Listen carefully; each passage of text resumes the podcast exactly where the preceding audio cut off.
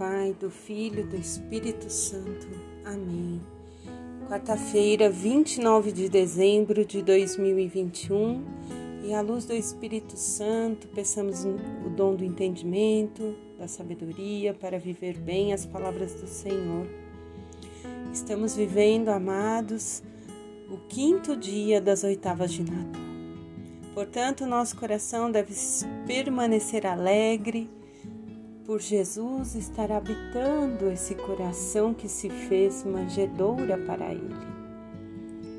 E nós somos convidados nesse dia, no capítulo de João 2, 3, 11, 1 João, a viver na luz, a sairmos das trevas, e ele resume o antigo mandamento que se faz hoje um novo mandamento: amar uns aos outros.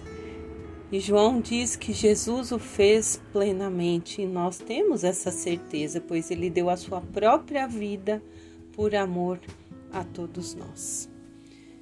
Na última linha, João diz assim: Quem ama o seu irmão permanece na luz e não corre perigo de tropeçar, mas quem o odeia está nas trevas, caminha nas trevas e não sabe para onde vai pois as trevas cegam os olhos. Somos convidados a amar uns aos outros e durante o ano nós refletimos muitas vezes sobre esse amor que é difícil, mas que quando decidimos por ele se torna pleno porque está unido ao nosso Senhor Jesus Cristo.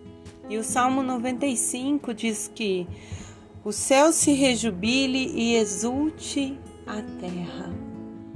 E aí, São Lucas vem nos trazendo no capítulo 2, do versículo 22 ao 35, o momento em que Simeão, um senhor já, justo e piedoso, cheio do Espírito Santo, e tinha-lhe sido revelado que ele não morreria antes de ver o Messias.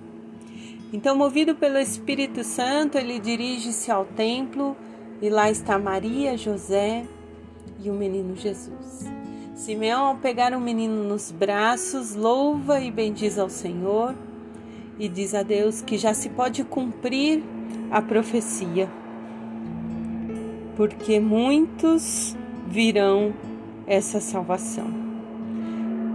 Estava diante dos olhos dele a luz que vai iluminar todas as nações e a glória para todo o povo. Foram essas as palavras.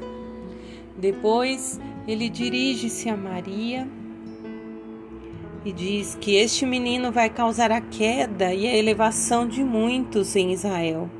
Ele será sinal de contradição. E quanto a ti, Maria, uma espada transpassará sua alma, para que se revelem os pensamentos de muitos corações. E aí nós sabemos que no momento, no ápice da sua entrega, Jesus diz a Maria: Eis aí teu filho, eis aí a tua mãe. E ela nos adota como filhos. E ainda hoje é nossa intercessora diante de Jesus, sendo esse canal de amor para cada um de nós. Assim como ela e São José receberam a revelação do mistério da encarnação, da missão redentora de Jesus Cristo. Nós, através da palavra, recebemos também. E a maneira de levar essa palavra é através do amor. Mesmo diante daqueles que não querem ouvir sobre Jesus, talvez um simples sorriso, um minuto de atenção, pequenos gestos comecem a mudar aquele coração que possa ser inclusive um propósito para o novo ano que vai se iniciar. Pequenos gestos que mudam corações. Martin Luther King tem uma frase que ele diz assim: Pouca coisa é necessária para transformar inteiramente uma vida. Amor no coração e sorriso nos lábios.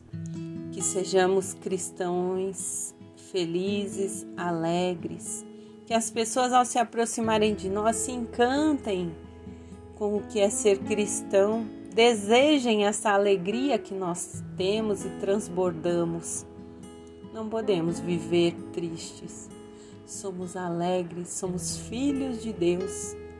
Somos redimidos por nosso Senhor Jesus Cristo e o Espírito Santo Paráclito habita em nós. Em nome do Pai, do Filho, do Espírito Santo.